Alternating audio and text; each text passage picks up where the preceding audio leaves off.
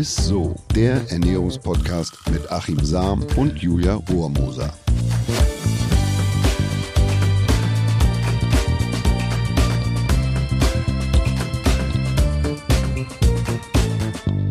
Hallöchen, ihr Lieben, und herzlich willkommen zum Ernährungspodcast mit unserem Lieblingsernährungswissenschaftler Achim Sam.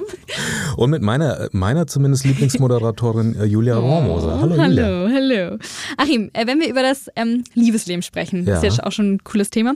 Welches Emoji hast du da direkt im Kopf, wenn du bei WhatsApp bist oder so? Ja, ich hätte ganz spontan gesagt, das Herz natürlich oder das dunkelrote Herz, aber oh. ich weiß ja mittlerweile, dass man irgendwie so mit, mit Aubergine oder sowas ja, da auch ganz gern genau. mal hantiert, aber äh, das, das muss ich, da wäre ich nie drauf gekommen. Nicht? Nee, es ist so nicht. herrlich. Also es ist tatsächlich die Aubergine, also die wird am häufigsten benutzt, wenn es ums Liebesleben geht. Ist das nicht auch manchmal echt eine Selbstüberschätzung? Meinst du irgendwie so eine Aubergine? Theoretisch, ja. Vielleicht ist es eher die Karotte manchmal so passender. Oder, ja, oder Spargel. Ne? Spargel. Ja, stimmt.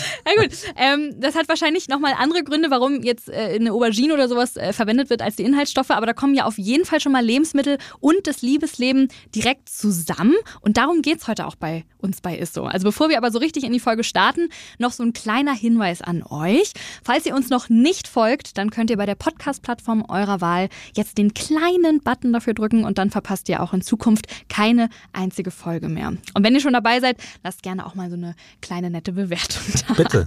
Wir kommen zurück zum Liebesleben. Spannendes Thema heute. Da hast du dir nämlich was ja, Cooles für uns überlegt, ne? Ja, und zwar bin ich bei unserer Folge Nummer 75, das war die Folge Testosteron Turbos, hellhörig geworden. Da hatten wir nämlich den Sexualmediziner Professor Dr. Frank Sommer zu Gast. Das ist hier an, von der, vom UKE in, in Hamburg.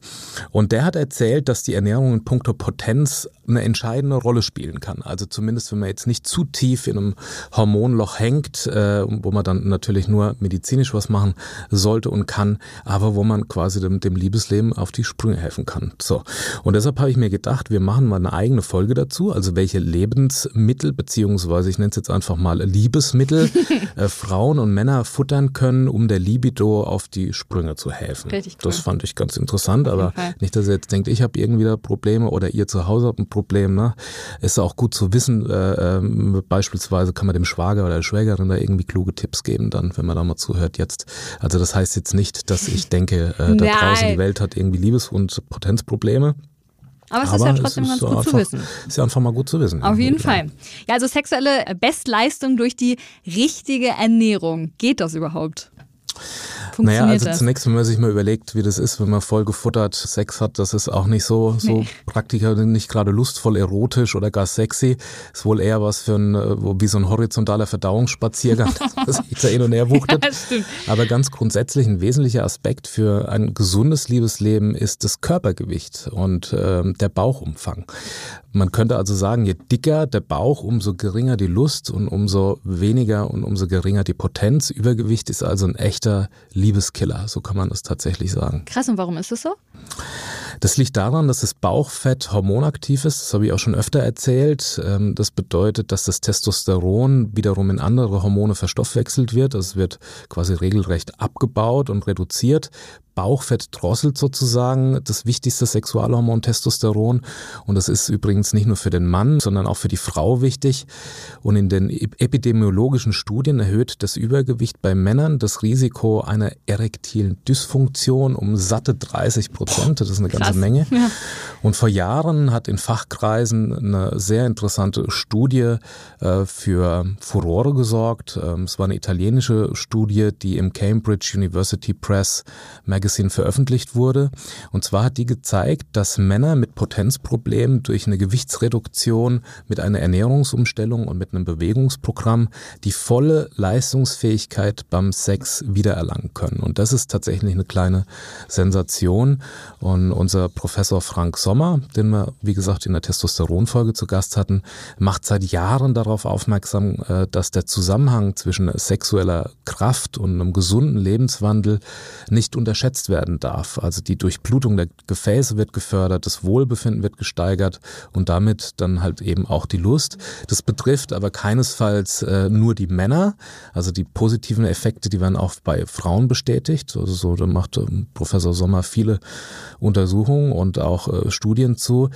Die Frauen, die ihr Gewicht deutlich reduziert haben, die sprechen auch davon, dass, dass das Liebesleben sich verbessert und die Libido gesteigert ist. Mhm. Also bei Frauen geht es natürlich nicht um die Erektion, aber durchaus um die Durchblutung eben im Intimbereich und je besser die funktioniert, umso ja, gesteigerter ist ja, cool. auch unter anderem die Lust. Ne? Ja. Das hat natürlich jetzt nichts mit den optischen Anreizen nee, zu tun. Nee, klar, ne? gut, also, okay. Aber, aber trotzdem, ja, ja spannend. Also gerade bei der Durchblutung, ne? also schon mal auf jeden Fall ein sehr positiver Effekt. Aber wird unsere Libido selbst denn auch durch die Ernährung beeinflusst? Ganz grundsätzlich ist unser Lustempfinden wird ja durch die Sexualhormone gesteuert, also Testosteron beispielsweise und damit äh, der Körper die Sexualhormone in ausreichender Menge produziert und auch in einem idealen Verhältnis produziert, braucht er eben Nährstoffe, wie beispielsweise gute Fette oder ordentlich äh, Eiweiß. Mhm. Ähm, gute Fette beispielsweise in Avocados, Olivenöl oder auch in Nüssen drin. Das sind gute Fettlieferanten, gute Proteinquellen, wenn Milchprodukte, Fleisch, Fisch, Eier ähm, unterstützen die Ausschüttung auch des luststeigernden Hormons Dopamin. Dopamin ist ja unser Wegamin, was uns quasi aktiv macht und antreibt. Und außerdem sind in Eier beispielsweise oder gerade im Eidotter, das hatte ich auch in der Folge zum Thema Eier, äh, hatte ich da glaube ich schon kurz was ja. zu erzählt, da ist reichlich Cholesterin drin, da erschrecken jetzt vielleicht viele, Cholesterin ja eher so einen negativen Ruf hat, aber Cholesterin wird gebraucht, um im Körper Testosteron zu produzieren, zu synthetisieren. Und die Omega-6-Fettsäuren aus dem Eidotter, die unterstützen eben die Testosteronproduktion zusätzlich. Und da gibt es einen amerikanischen Erfolgsautor, da ist Timothy Ferris und der hat mal gesagt oder geschrieben, äh, dass man, wenn man vier Eier isst, das entspricht um bei 800 bis 900 Milligramm Cholesterin, dass das für einen unglaublichen Sex- und Liebesleben oh. sorgen soll. So. Okay. Aber wie gesagt, aufgepasst, wer tatsächlich Probleme mit dem Cholesterin hat, da kann das äh, zu viel werden. Es gibt auch aktuelle Studien, die attestieren, dass die Vitamin D-Versorgung, äh, eine gute Vitamin D-Versorgung positiven Einfluss auf die Sexu Sexualhormone mhm. hat. Auch da haben wir eine extra Folge zugemacht. Kommen auch mal rein, Vitamin D total spannend, weil man da beim Vitamin D ja immer denkt, viel hilft viel, ja, aber das ist ein fettlösliches Vitamin, also auch da macht die Dosis dann tatsächlich das Gift. Also da sollte man mhm. es auch nicht übertreiben mit. Und wer die Qualität der Spermien optimieren möchte, der sollte natürlich auf eine gute Zinkversorgung achten, also zinkreiche Lebensmittel mit beispielsweise Fleisch, Fisch, Milchprodukte, mhm. aber auch Vollkornprodukte, Hülsenfrüchte oder in Nüssen, da steckt auch reichlich Zink drin. Also das ist mal die Grundversorgung mhm. sozusagen, die man braucht, um eben die Sexualhormone in einem guten Verhältnis zu, zu produzieren. Okay, also Ferris sagt also, dass man nach vier Eiern schon einen Schallschutz im Schlafzimmer machen sollte, so kann man es ja sagen. Ja. Welche natürlichen äh, ja, Liebesleistungsförderer gibt es denn noch? Ja, also Professor Sommer hat äh, ja schon kurz was zum Thema Wassermelone gesagt, beziehungsweise in der grünen Randschicht der Wassermelone also wenn man sich, ja in manchen Melonen ist quasi die, diese grüne Schicht, die in die Schale übergeht, ist ein bisschen mehr, bei mhm, manchen ist ein ja. bisschen weniger, aber man schmeißt sie in aller Regel ja auch weg, weil sie auch nicht so, halt nicht so ne? besonders äh, gut schmeckt. Aber in diesem Randbereich, da steckt ein Stoff drin, der nennt sich L-Citrullin. Und dieses L-Citrullin wird in der Leber zu einem Stoff synthetisiert oder umgewandelt, der nennt sich L-Arginin. Und dieses L-Arginin ist quasi ein natürliches Potenzmittel, weil es eine Verbesserung der Blutversorgung im Intimbereich bewirkt. Und das ist total spannend. Also möglicherweise kann L-Arginin, das natürliche L-Arginin, sogar eine echte, natürliche Alternative zu Viagra und Cialis sein. Wow. So. Und das L-Arginin hilft sozusagen bei der Bildung von Stickstoffmonoxid. Das hört sich jetzt irgendwie strange und gefährlich an, ist es aber nicht. Es ist sehr wichtig, weil es eine wichtige Rolle bei der Regulation der Weite unserer Blutgefäße spielt. Es verbessert quasi die Durchblutung durch diese gefäßerweiternde Wirkung und deshalb kann L-Arginin tatsächlich auch einen Vorteil haben bei Menschen, die zu Bluthochdruck neigen zeigen. weil die Gefäßwände dadurch elastischer werden und das Blut dann nicht mehr so mit Hochdruck dadurch jagt und durchschießt und die Gefäßwände so beansprucht. Man muss sich vorstellen, das ist ähnlich wie mit so, mit so einem Gartenschlauch, ne? so einen alten Gartenschlauch hat und schießt da Wasser durch, Stimmt. der kaum elastisch ist, dann kommt er da mit viel Druck ja, durch. Ja. Und es gibt ja, also das ist quasi einen alten, starren, unflexiblen, unelastischen Gartenschlauch und dann gibt es ja die, die sich quasi so ausdehnen, ja, und die Wände so ausdehnen und da kommt das Wasser mit deutlich weniger Druck mhm. zunächst raus. Mhm. So muss man sich das in etwa vorstellen. Deshalb hat es einen Vorteil. Sehr cool. Und dieses L-Citrullin hat äh, noch einen Vorteil, weil es quasi wie so eine Art Retardkapsel wirkt und systemisch über einen längeren Zeitraum in L-Arginin umgebaut wird. Also es wird nicht quasi, es ist nicht sofort L-Arginin da, sondern es geht quasi wie so eine Retardkapsel über einen gewissen Zeitraum hinweg. Also man muss nicht über einen ganzen Tag verteilt die Melonenschiffchen äh, äh, futtern, sondern wenn man zum Frühstück oder oder so Melone isst, ja, oder diese Randschicht in der Melone, mhm. dann hat man quasi wie so eine Retardwirkung über den Tag hinweg und profitiert da eigentlich davon, dass man cool. ja über eine gewisse Zeit hinweg dieses L Arginin produziert. Das hört sich gut an. Also Wassermelone auf jeden Fall schon mal sehr gut. Gibt es noch weitere Lebensmittel, die wir äh, essen könnten dafür? Vielleicht noch eine Sache zum ah, ja. Thema Wassermelone, weil mir ist neulich zu Hause echt eine explodiert. Eine Wassermelone habe ich Wie noch nie denn? von gehört, habe ich gekauft, wollte die essen und dann nachts tut es wirklich einen Schlag und die ganze Bude stand oh, mir voller Wasser. Äh, wahrscheinlich war die, die hat die gegärt oder so und ich habe das auch so. nicht gemacht, dass sie die vorher mal abgeklopft hat. Also eine gute Wassermelone erkennt man daran, dass der Stiel äh, nicht grün noch ist, sondern schon ja. braun.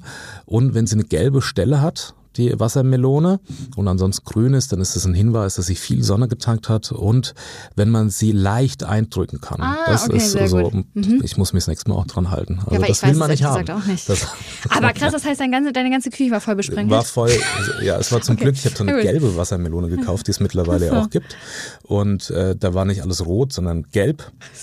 Aber es war eine un unfassbare Sau Sauerei. Wow. Aber weiter geht's mit Haferflocken. Also nach der grünen Randschicht in Melonen ist äh, Haferflocken äh, laut Dr. Sommer, der heißt tatsächlich so. Dr. Sommer, ja. passt ja zur Folge. Äh, ja. Genau.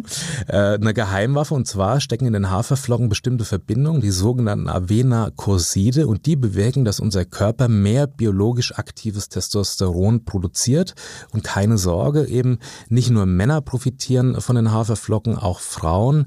Äh, für die ist auch eine gute Testosteronproduktion wichtig, beispielsweise für den Antrieb, fürs Durchhaltevermögen, die Willenskraft, die Regeneration, Muskelregeneration und eben auch für die Libido. Viele Frauen erschrecken dann nämlich immer und denken, oh, ja, Testosteron ist so das ja, Männlichkeitshormon und das äh, Männer-Sexualhormon, aber es ist eben für Frauen auch sehr wichtig. Und außerdem sorgen Haferflocken für einen günstigen Stickoxidspiegel und Stickoxid sorgt wiederum für eine gute Durchblutung des Intimbereichs. Also Stickoxid ist genau das, was man dann eben auch mit der Wassermelone im Endeffekt äh, bewirkt. Eine gute oder eine elastische, elastische Blutgefäße und weniger Druck und eine bessere Blutversorgung. Das sind, äh, deshalb sind Haferflocken also gleich doppelt gut für ein intaktes Liebesleben und Professor Sommer empfiehlt übrigens für eine gute Wirkung mindestens fünfmal pro Woche, am besten morgens, eine kleine Schüssel Haferflocken zu essen. So. Und weil alle gute Dinge bekanntlich drei sind, habe ich noch ein natürliches Liebesmittel beziehungsweise Lebensmittel und zwar den Brokkoli mhm. Oder Blumenkohl. Und zwar kann der liebesmüde Männer und Frauen wieder munterer machen. äh, denn die, die Haferflocken erhöht der Brokkoli äh, das biologisch aktive Testosteron. Und außerdem sorgen die enthaltenen Senföle für ein günstiges Verhältnis beziehungsweise für ein gutes Gleichgewicht der Hormone Testosteron, Östrogen, also was man so klassisch als Männlichkeits- und Sexualhormone und mhm. Weiblichkeitshormone mhm. äh, bezeichnet, Östrogen beziehungsweise von Estradiol oder auch Östradiol genannt. Heißt unterm Strich schon zwei Portionen Brokkoli, also etwa zwei Hand Handteller voll oder ich sage jetzt mal diese Kreuzblütler, ne, Blumenkohl mhm. oder die ganzen Kohlsorten, zwei Handteller voll können dafür sorgen, dass fürs Liebesleben wichtige Hormone günstig oder gut reguliert werden und der Akt danach nicht zum Akt wird. So. ja, geil. Das sind echt gute Lebensmittel. Die haben, hat ja eigentlich gefühlt fast jeder zu Hause. Also bevor ihr euch jetzt äh, gleich mit Brokkoli und Haferflocken im Gepäck ins äh, Schlafzimmer verkrümelt, verrätst du uns sicher noch dein Highlight der Woche. Das Highlight der Woche. Passend äh, zum Thema gibt es Nüsse. Ja, kann man jetzt auch mhm. falsch verstehen. So, wenn man es falsch verstehen will.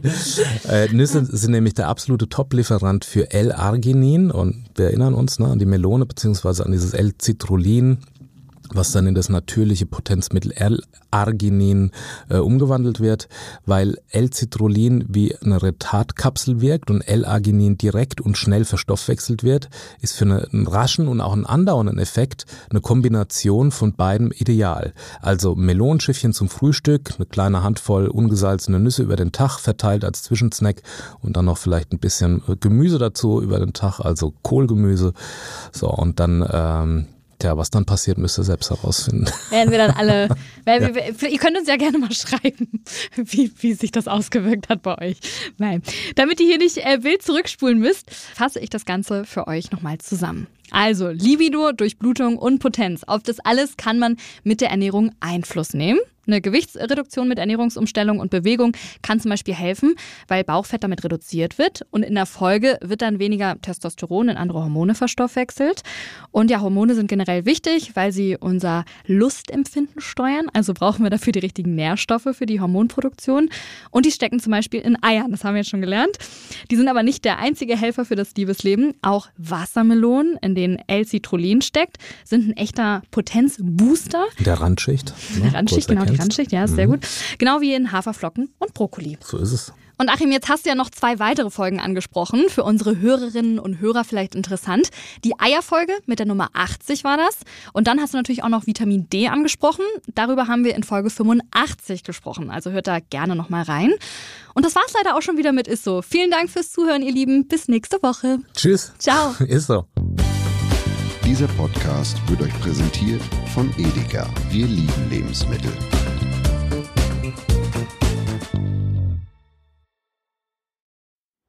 Es folgt eine Podcast-Empfehlung. Lo, bist du bereit? Ich bin sowas von ready. Are you ready?